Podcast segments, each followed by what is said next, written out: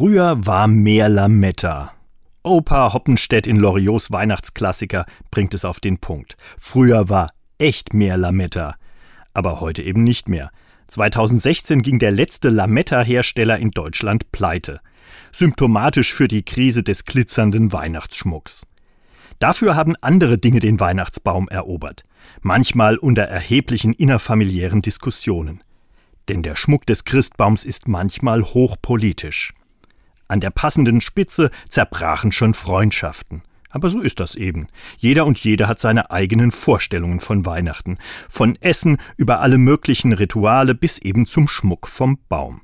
So, als ob es nur ein richtig und ganz viel falsch dabei gäbe. Das Christkind würde sich vermutlich in der Krippe umdrehen, wenn es unsere Diskussionen hören könnte.